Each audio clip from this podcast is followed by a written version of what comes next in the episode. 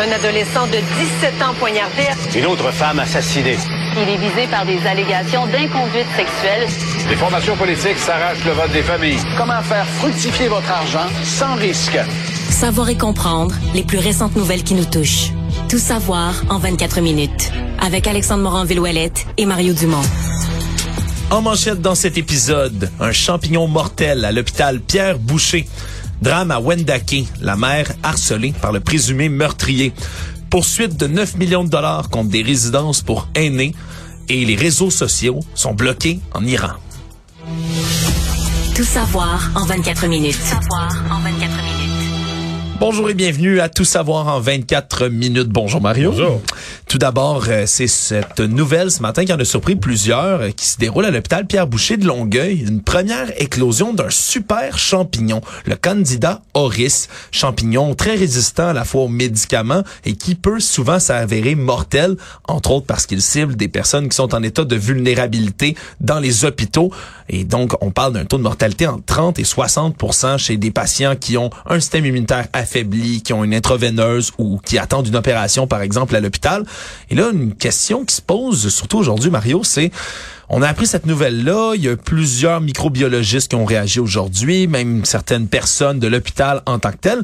Mais la santé publique, ça a été plutôt long avant qu'ils réagissent. Et même qu'on apprend que l'hôpital Pierre Boucher finalement, là, il y a une heure environ de cela, Mario, a finalement envoyé un communiqué à ses employés. Mais il a fallu que les médias en parlent toute la journée pour qu'on réagisse. Euh, à ma connaissance, il n'y a personne de la santé publique ou de l'INSPQ ou des instituts de santé publique qui a parlé encore à cette heure-ci. Eux avaient prévu communiquer ça plus tard au public. Fait qu'ils font comme si, euh, même si tous les médias ont la nouvelle à cette heure-ci, ils font comme si c'était pas encore sorti. Euh, commençons par dire, parce que euh, c'est pas les premiers cas, semble-t-il, au Québec, qui en a déjà eu, dont, dont, dont le public n'avait pas été alerté. Mais à certains endroits dans le monde, en Inde, dans certaines régions d'Asie, même aux États-Unis, le sud des États-Unis, il y a des hôpitaux, parce qu'on parle pas de, de, de virus qui, ou de virus, ou de maladies qui se promènent dans la société. Là. On parle de champignons qui, que, que, que t'attrapes dans une chambre d'hôpital, c'est vraiment un problème, comme le C difficile, par exemple. Ouais. C'est vraiment un problème de, de, de transmission en hôpital, en centre hospitalier. Ouais, ça Euh, vise les milieux vulnérables. et, et surtout pour des hospitalisations potentiellement plus longues et plus complexes, là, où les gens vont être intubés, ou vont être, euh, par exemple, vont avoir une, euh, euh, une perfusion, etc. Donc, c'est là que les risques sont plus élevés. Les...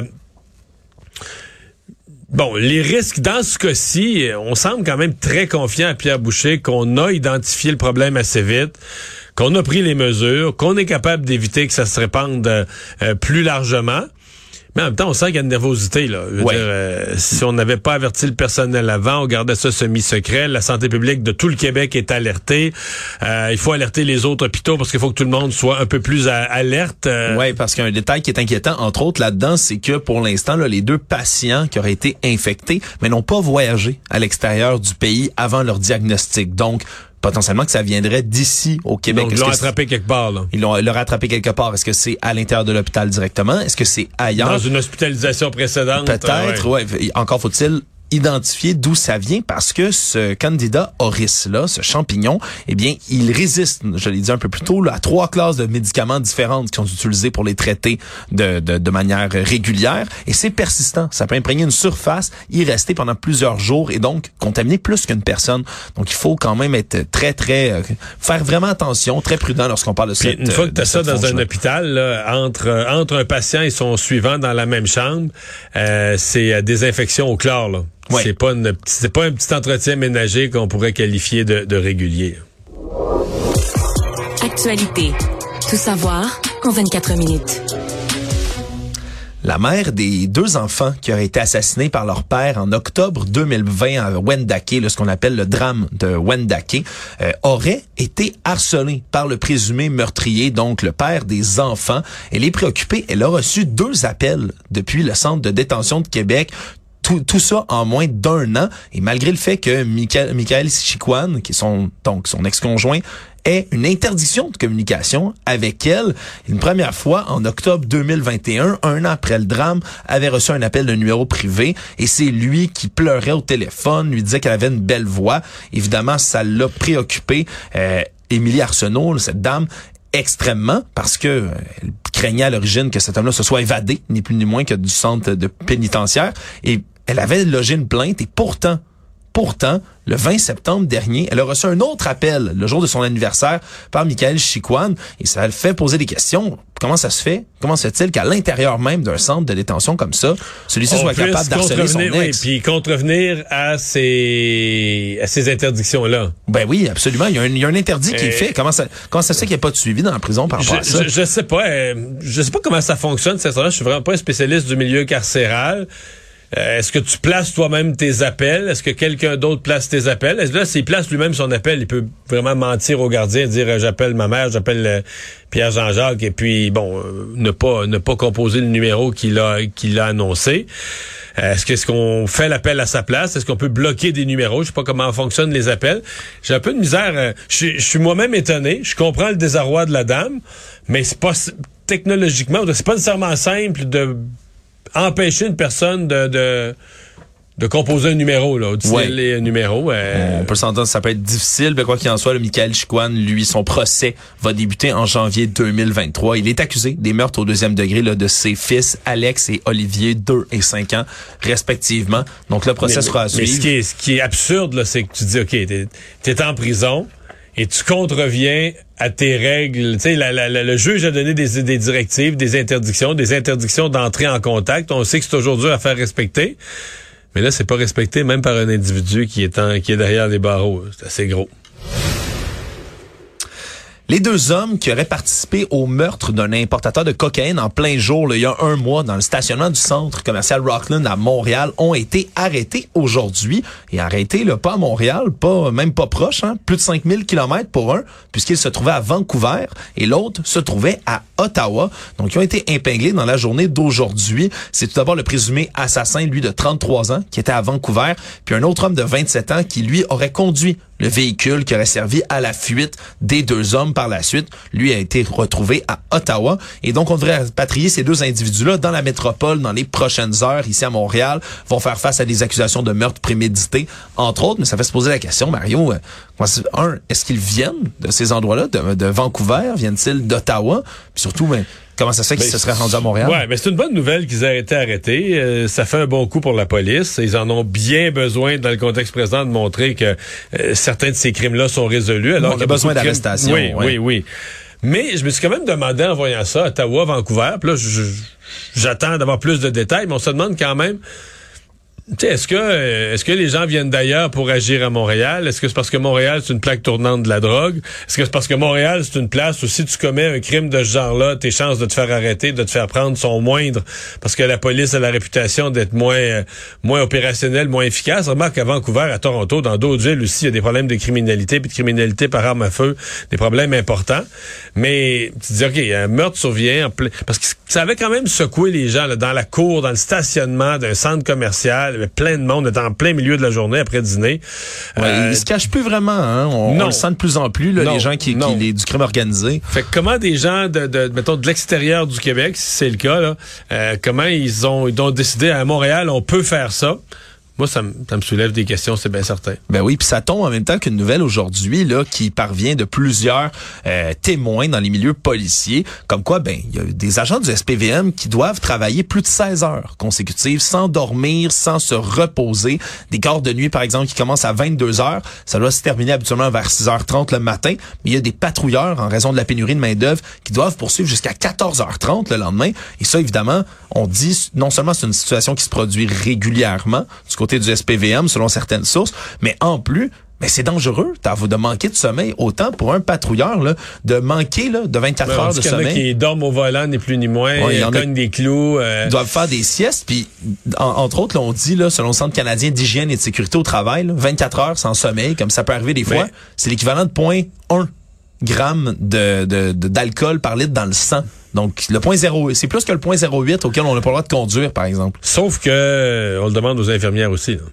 Oui. Puis les infirmières après. et là, je- Non, c'est vrai. Loin de moi l'idée de dire que c'est correct de le demander aux infirmières, c'est sécuritaire. On se comprend. Mais on dit à la 15e heure, un policier peut faire une erreur, euh, etc., montrer de l'impatience, euh, de dormir quasiment au volant. Mais à la 15e heure, on demande en- encore à une infirmière de distribuer le bon médicament puis de pas se tromper que c'est madame une telle, c'est deux doses, euh, ça, ça, ça seringue, faut que tu mettes euh, 35 millilitres, tu comprends? Ouais. Non, non, puis on n'a pas le droit de se tromper non plus quand on est Ben une infirmière. c'est un, ça, travail qui est aussi capital pour la santé des, des, des gens puis leur sécurité. C'est pas autant que les policiers comme ça.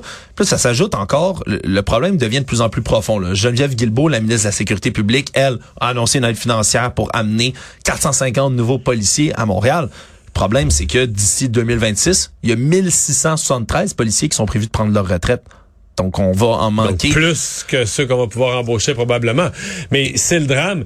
Ce qu'on dit là, c'est vrai pour les médecins, c'est vrai pour les enseignants. C'est plus, plus de retraites que de nouveaux qui rentrent. Là. Ouais, c'est la, malheureusement, malheureusement que la, la norme dans plusieurs secteurs où déjà on dit on manque de monde. c'est une norme démographique au Québec, malheureusement, là, le- avec le vieillissement de la population. C'est inévitable. les bébés boomers arrivent à 65 ans, là, ou Ah, sont, oui. sont ou arrivent à 65 ans. Ben oui, donc il y a de plus en plus de gens qui partent. Et en plus de tout ça, Mario, s'ajoute, mais il y a 68 patrouilleurs qui ont été affectés à la nouvelle unité contre les violences armées. Donc il y a de moins de policiers de facto dans les patrouilles plus régulières. Et c'est ce qu'on apprend aujourd'hui là en, en termes de violence par arme à feu. On a eu un petit répit qui s'est terminé cette semaine avec l'assassinat d'un jeune homme, un jeune rappeur, euh, donc qui est décédé devant le Centre Bell à 21 ans, s'est fait abattre. Adam Jean-Philippe de son nom.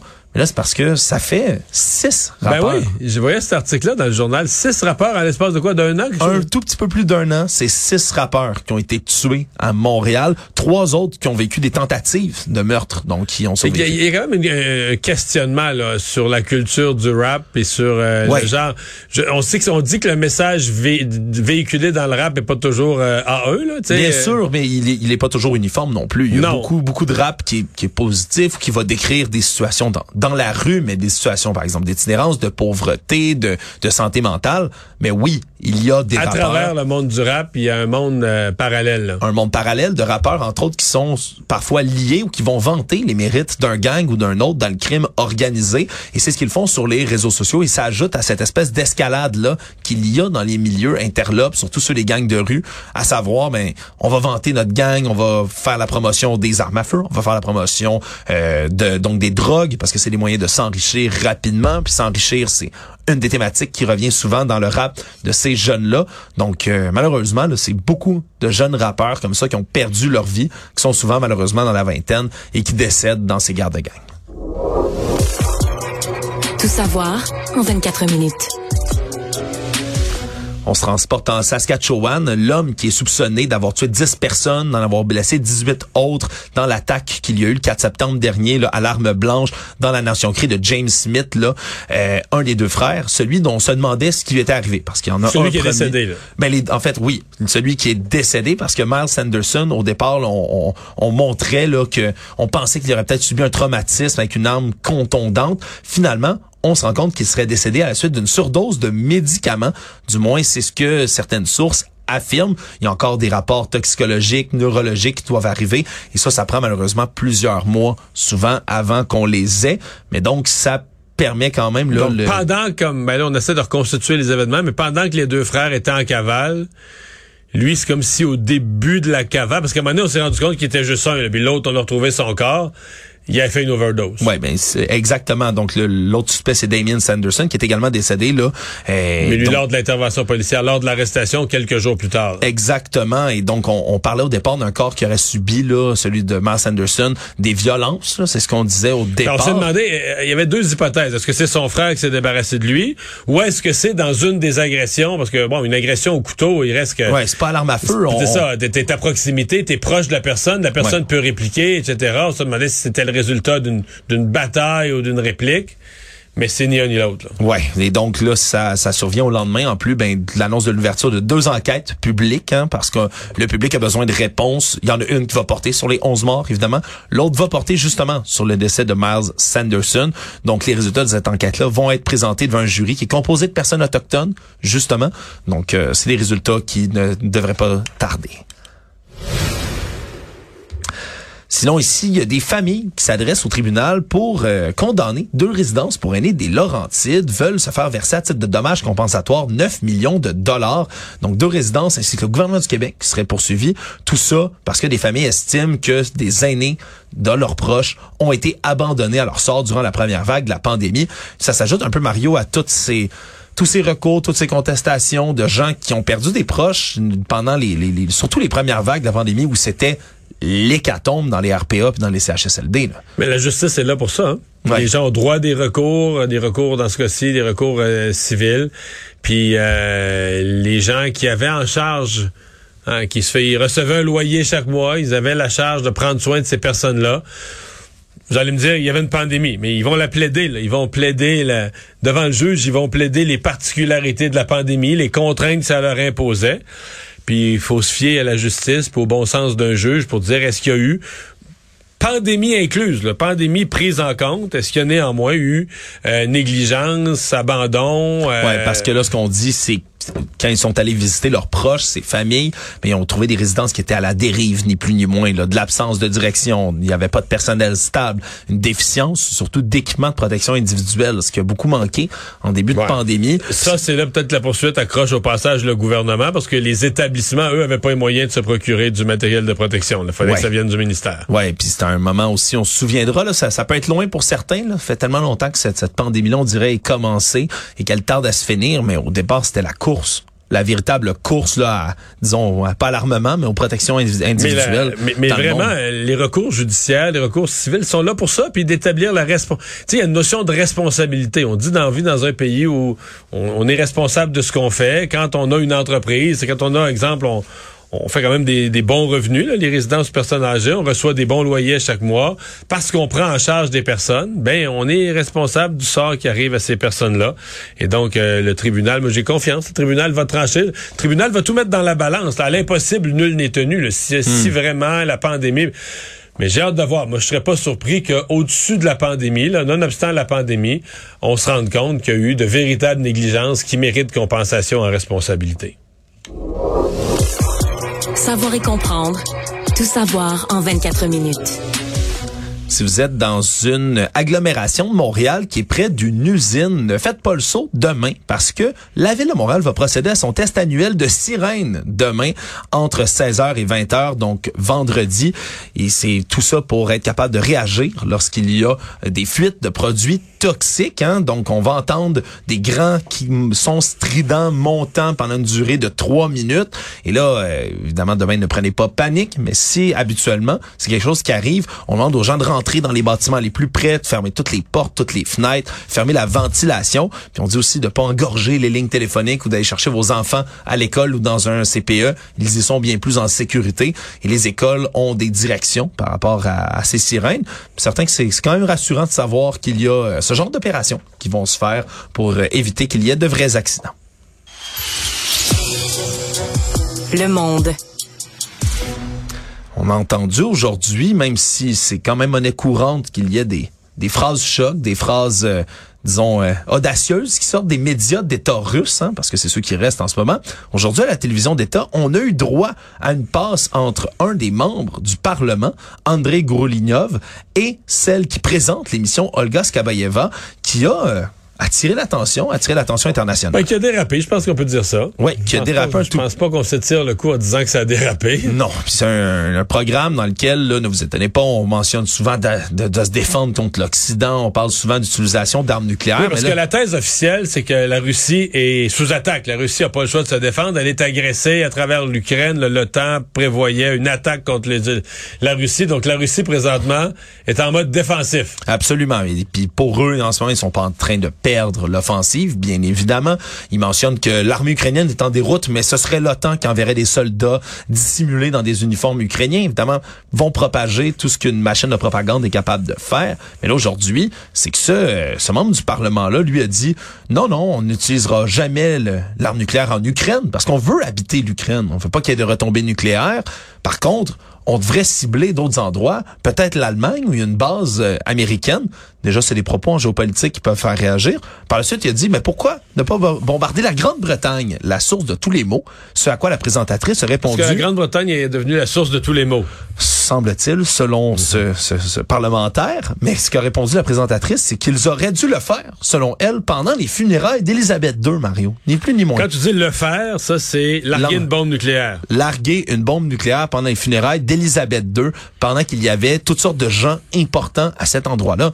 Mais tenir des propos de même, même si on n'est pas, non seulement il y a un membre du gouvernement qui était là pour donner l'aval, ni plus ni moins, mais quand on parle de ça, c'est c'est menacé directement en géopolitique. Mario, des gens, les représentants de dizaines et de dizaines et de Oui, dizaines tout le de monde pays. était là, là. Ben oui, les premiers ministres, ben Justin Trudeau était là-bas, mais Joe Biden également, et j'en passe, là, des, des premiers ministres de la Ah, royauté. Des rois, j'allais dire, des rois, des reines, des élus, il y avait euh, tout ce qu'il y a de pouvoir à peu près, à part quelques pays qui n'étaient pas invités, dont la Russie en passant. Exactement. Donc, c'est certain que ils sont peut-être fâchés de ne pas avoir été invités, mais de parler comme ça, de lancer, de larguer l'arme nucléaire. Mais ça va pas bien. Euh, J'ai inscrit ça plus largement dans un gros ça va pas bien en Russie. Là. Poutine, ça va pas bien ses affaires. Euh, Il y a une nervosité. Probablement que la télé d'État est en réaction à ça aussi ou à l'atmosphère parce que on sent que Poutine est dans des, des espèces de manœuvres de la dernière chance, des déclarations de la dernière chance, des menaces contre l'Occident. Il y a, des, il y a un sauf qui peut général aussi face à la mobilisation. Mais, hein? mais parce que lui, il peut pas. Faut toujours garder ça à l'esprit. Lui, il peut pas dire à son peuple, faire une conférence de presse ou un grand discours à la nation, puis dire hey, là, on s'est planté. On s'est lancé contre l'Ukraine, on se pensait plus fort qu'on est, on a voulu attaquer Kiev, on pensait en 20 en 48 heures qu'on allait prendre le contrôle du pays. Tout ça a foiré, puis là, on est en train de reculer. Le, le peu de territoire qu'on avait pris en Ukraine, on le repère jour après jour, on en repère, on recule. Euh, il peut pas dire ça, là. Non. Puis on n'a plus d'équipement moderne, il nous reste juste du vieil équipement. On a perdu tellement de troupes, on a perdu tellement d'équipements que là, on est mal pris.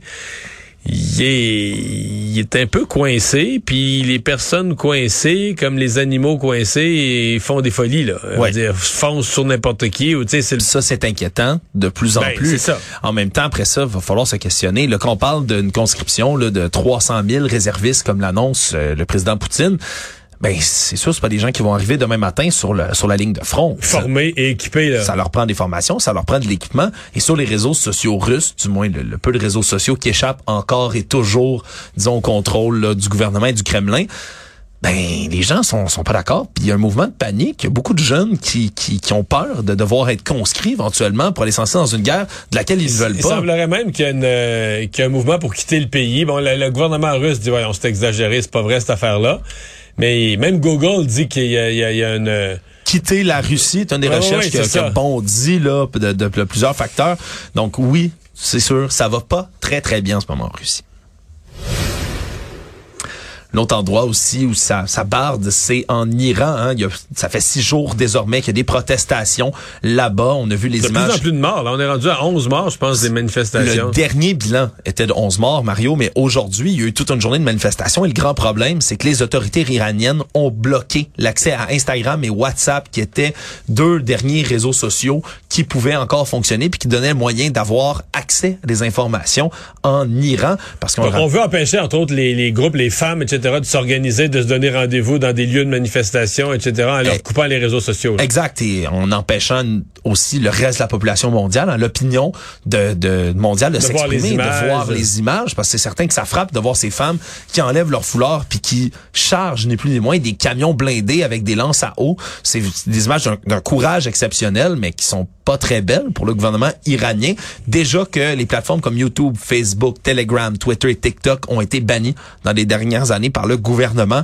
Ben là, c'est le tour de Instagram et de WhatsApp qui étaient les deux applications les plus utilisées jusqu'à maintenant. essentiellement, il reste plus d'applications de réseaux sociaux euh, fonctionnelles là, en Iran. Il en reste plus vraiment malheureusement et donc le bilan là de 11 morts officiels pourrait encore Et il y a le s'alourdir. président iranien qui devait aller répondre à toutes les questions là-dessus euh, à CNN, à une entrevue de CNN. À New York, oui, le président iranien Ebrahim Raisi qui devait se faire interviewer par la journaliste vedette de CNN Christiane Amanpour et ce qui est arrivé par contre, c'est que l'entrevue n'a pas eu lieu. Mario, finalement. 40 minutes après ce qui était censé être le début de l'entrevue, euh, on a contacté Madame euh, Christiane Amanpour, puis elle, on lui a dit, ben vous devrez porter un voile pour faire cette entrevue. Ce à quoi elle a refusé. Et par la suite, on l'a Avec informé. raison. Avec raison. On est à New York, comme elle a dit, on est à New York, il n'y a pas ici, il n'y a pas, Ouais, pas d'histoire de voile ici. Exact. Même si elle avait été en Iran, on, on aurait pu s'attendre à ce qu'elle refuse. Mais là, à New York, c'était bien certain. Mais là, on a refusé, ni plus ni moins. Et donc, le président iranien s'est défilé par la suite. Et donc, l'entrevue n'aura pas lieu. Peut-être que ça faisait bien son affaire de se défiler. Il m'a dit pas mal de questions, pas le fun à répondre présentement On euh, pour euh, le régime iranien. Résumer l'actualité en 24 minutes, c'est mission accomplie.